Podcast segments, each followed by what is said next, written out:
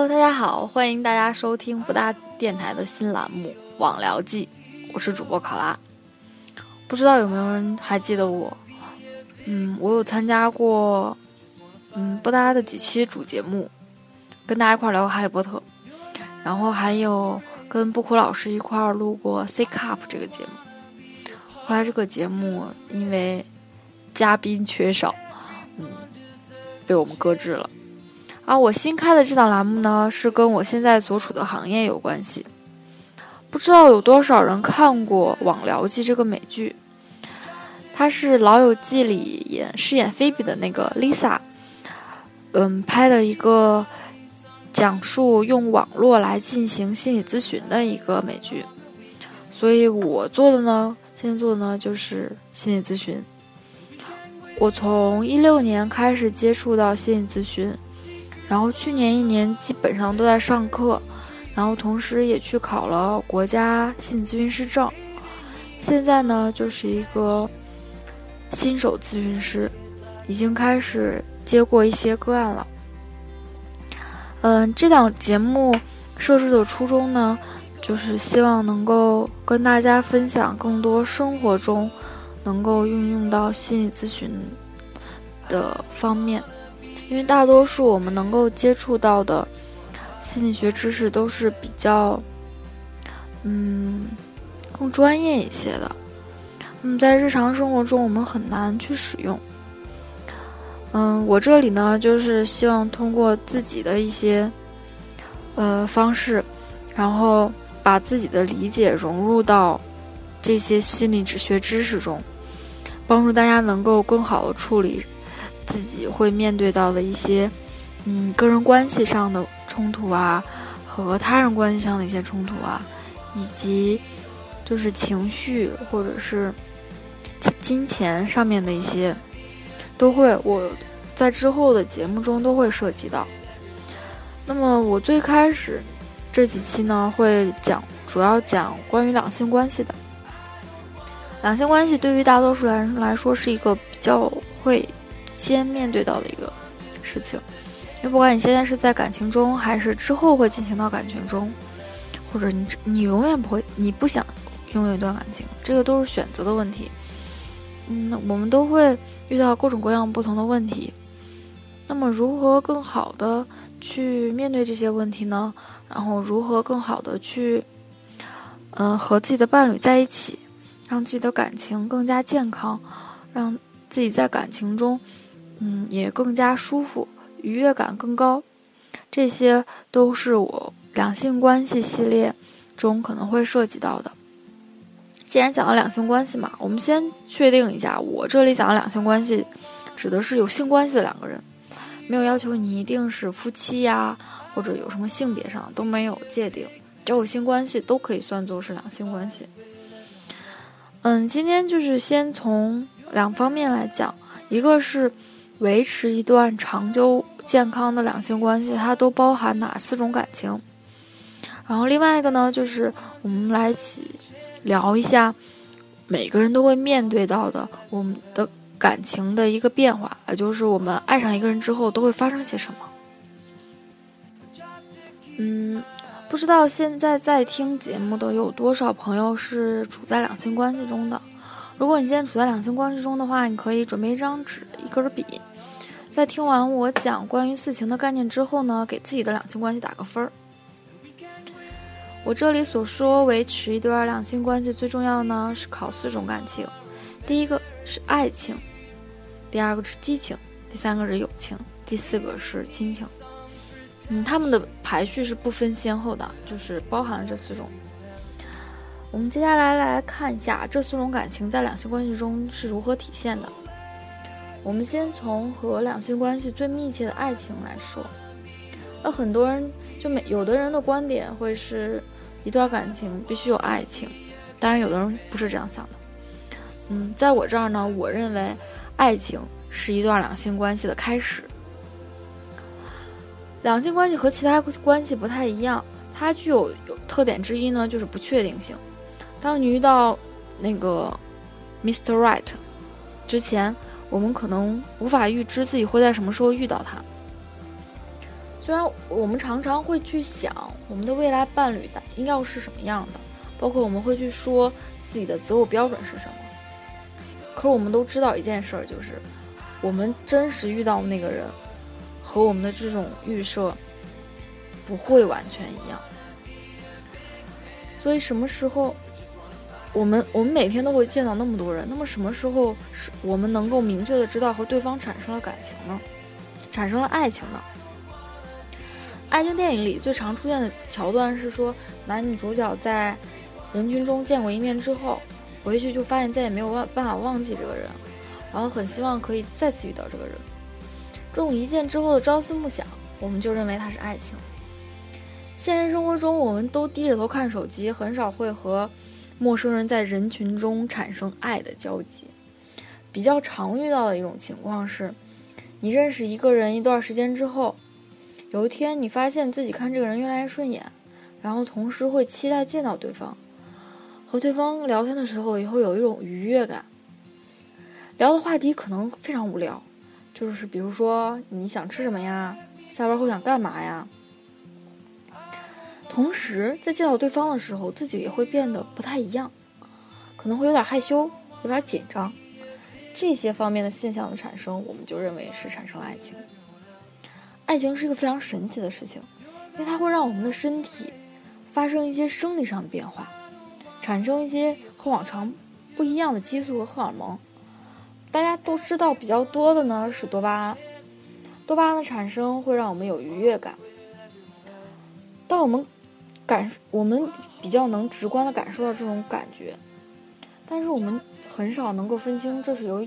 多巴胺带来的，我们会误以为这个就是和对方相关。在这种愉悦感的促使下呢，我们会更想要和对方在一起，所以我才会说，爱情是一段两性关系的开始，它会让两个人，这种激素会让两个人越来越近，越来越近。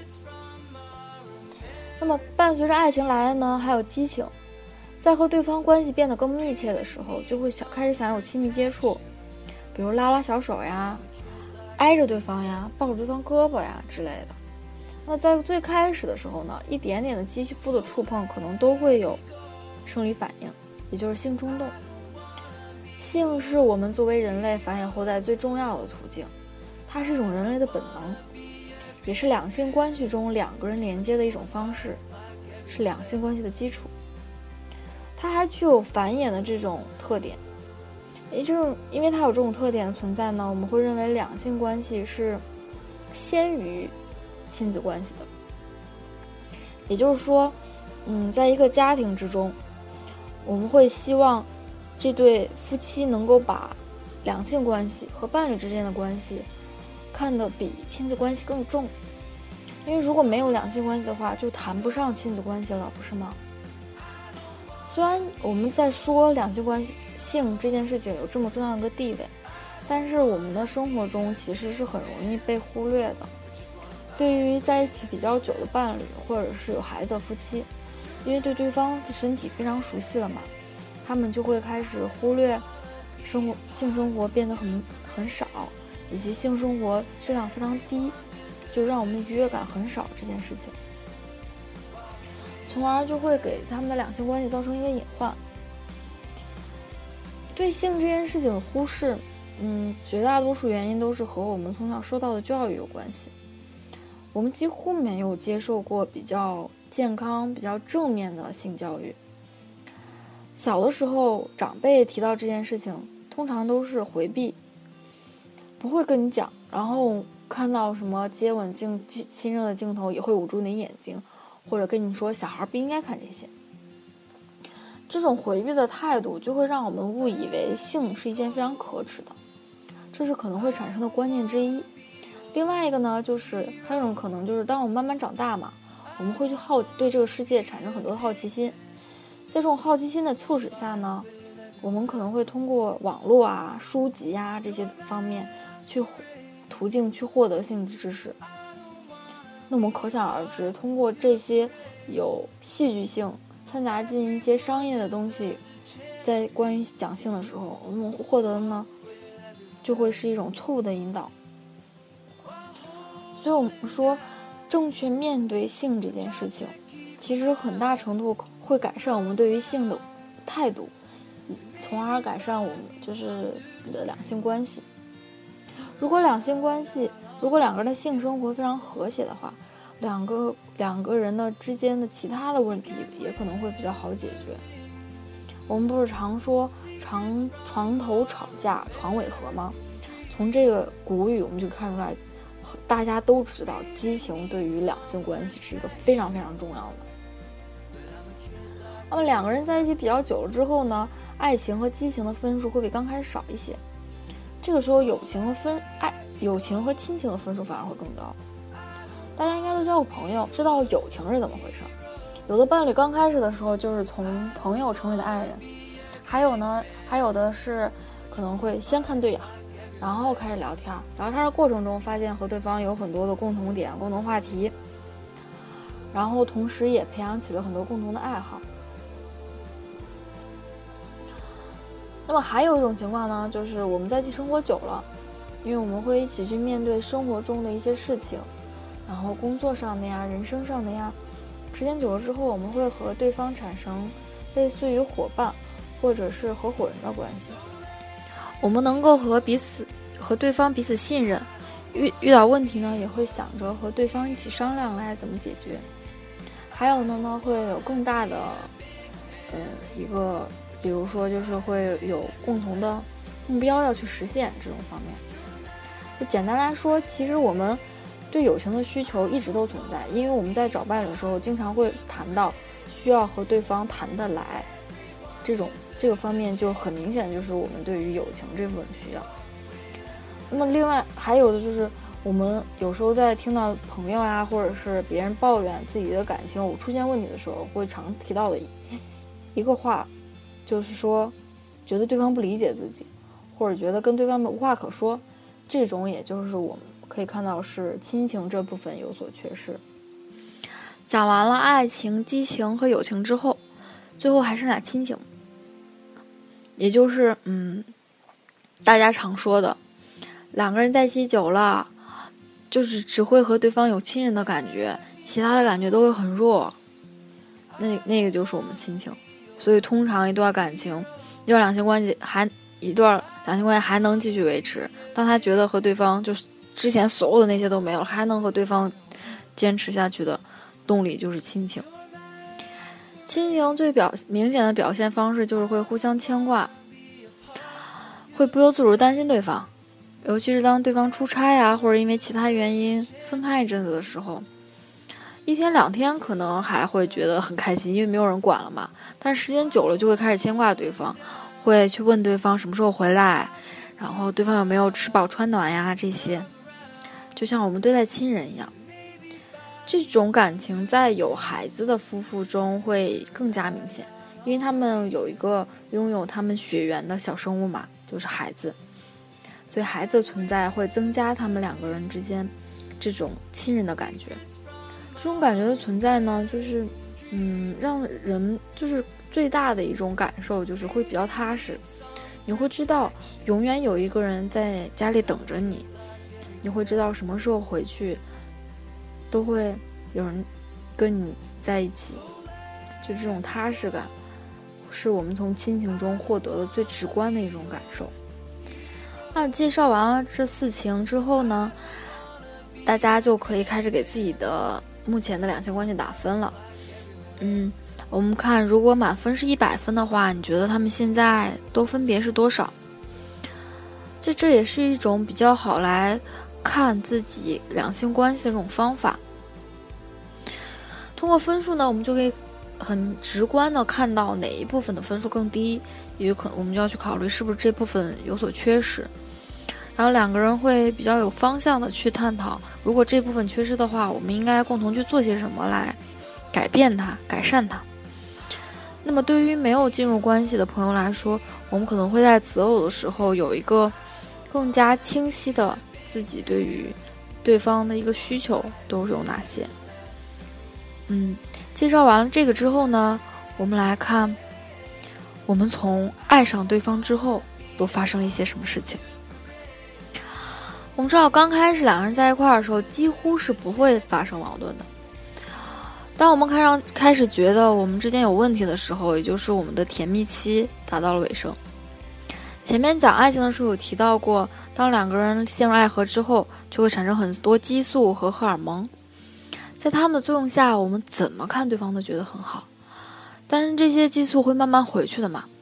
当他们都降回到正常水平的时候，一般我们认为是三到六个月，我们会开始产生一个问题：这个人怎么变得和当初那个人不一样了呢？可能你会觉得这个人开始变懒了。然后也可能是觉得他没有当初那么对自己上心了，不怎么关心自己了。这个时候，双方最常讲的一句话就是“你变了”。之前我有听到过我的朋友跟我吐槽，就是他们在一起大概有半年左右时间吧。有一天，他就突然跟我说，不想觉得对方变了，不想跟对方在一块儿了。我就问他为什么，他就说。就是因为他今天要吃冰淇淋，然后对方不让他吃，然后不让他吃这件事让他非常生气，他有点闹情绪。闹情绪之后，对方就愣住了，然后就说：“你变了，当初觉得你没有这么无理取闹，你现在到底是怎么回事？”对方的这句指责，在他看来是指责的话，就让他就是非常生气。后来他说之后，我就在想这个问题。这句话其实也对也不对，因为一方面每个人都是变回了原来的自己，就是自己本来是什么样的。然后另一方面呢，因为我们对于对方的那个荷尔蒙滤镜也消失了，我们看到了更加真实的对方。所以说，并不是对方变成了另外一个人，而是对方变回了自己而已。当这句话的出现呢，我们就认为两性关系进入到了一个新的时期——权力争斗期。权力争斗期顾名思义，就是两个人都想在这段感情中占据主导地位。我们每个人的成长家经历和家庭背景都不太一样，每个人也都有自己觉得最舒服的方式。两个人慢慢发现对方和自己有很多不一样的地方，是一件特别有意思的事情。这个就是一旦在和对方。在认知上或者行为习惯上发生冲突的时候，我们第一反应都是改变对方，然后让对方可以配合自己，按照自己习惯的那种方式来。心理学上认为，改变对方这件事情非常非常难。可能在你强势的努力下，再加上对方非常的爱你，真的你改变了对方。可是改变后的结局是不是就如你预料那样变好了呢？这很难说。因为很有可能表面上的改变只是这种变相的妥协而已，对方只是想尽快结束这场争论。因为强迫对方改变的这种方式，其实会让对方觉得不被尊重和理解，因为你否定了他的生活方式，进一步可能对他来说是否定了他这个人，他会非常不高兴。其实这种感受大家应该都有过，我们从小都会有，就是当父母。安排我们要去做一些事情的时候，我们也都会有情绪，不是吗？那么我刚介绍了权力争夺期的出现是一件非常正常的事情。那么怎么样能够更顺利的度过这个时期呢？这中间最重要的点就是尽可能的去了解对方行为和观念背后的成因，不要仅靠着表面的现象就去给对方下一个定义。你这种下定义的方式呢，会切断两个人沟通的可能性。我们最常举的一个例子是说，嗯，一个女孩有男朋友以后，邀请男朋友来家里吃饭，然后发现饭桌上男朋友一句话都不说。当自己的父母在提到一些问题的时候，男孩就是简单的回答问题而已。女孩就以为是男孩不喜欢自己的家庭。啊，后来他男孩也邀请了她去自己家。去男孩家吃饭的时候，女孩发现，原来他们家吃饭，饭桌上非常安静的，大家不能说话，都要先安静的吃饭。那么在这种教育下呢，男孩就养成了在饭桌上不闲聊的习惯。所以也不是说对他们家有什么意见或者什么，就是男孩的习惯是不吃饭的时候说话而已。啊，就这个例子而说，没有人做错，就是家庭习惯不一样。那么通过这例子，我们可以很好的看到，了解差异的原因是可以帮助我们解决冲突的第一步。那么接下来我们就要共同去解决这个问题。我提到的解决问题，指的是尽可能将讨论的重点放在问题本身上，而不是要去互相指责，去争论到底是谁对还是谁错。同时，我们也要从自身出发，要更加明确的去告诉对方自己在不同情境下的需求是什么，这样对方才能给我们一个满意的回答。以前偶像剧里经常演，就是女主角都会让男男方来猜猜自己怎么想的，就是猜的越对，就证明对方越在意自己。就很多女孩会受这种情节的影响，就认为这是一种表达爱意的方式。其实怎么可能啊？那都是剧本写好的，不是吗？我们会产生默契，但这种默契呢，都是在不断的磨合中产生的。所以我们要接受这种磨合的过程，不要妄想对方在一开始就非常非常了解自己。对了，还有一件事就是，不要以为争权力争夺期只发生一次，它会不断的出现。当我们生活发生改变，当我们生活出现一些新的事物，进入到一个新的阶段，它可能都会再次出现。这个时期的出现，对两性关系来说是一种危机。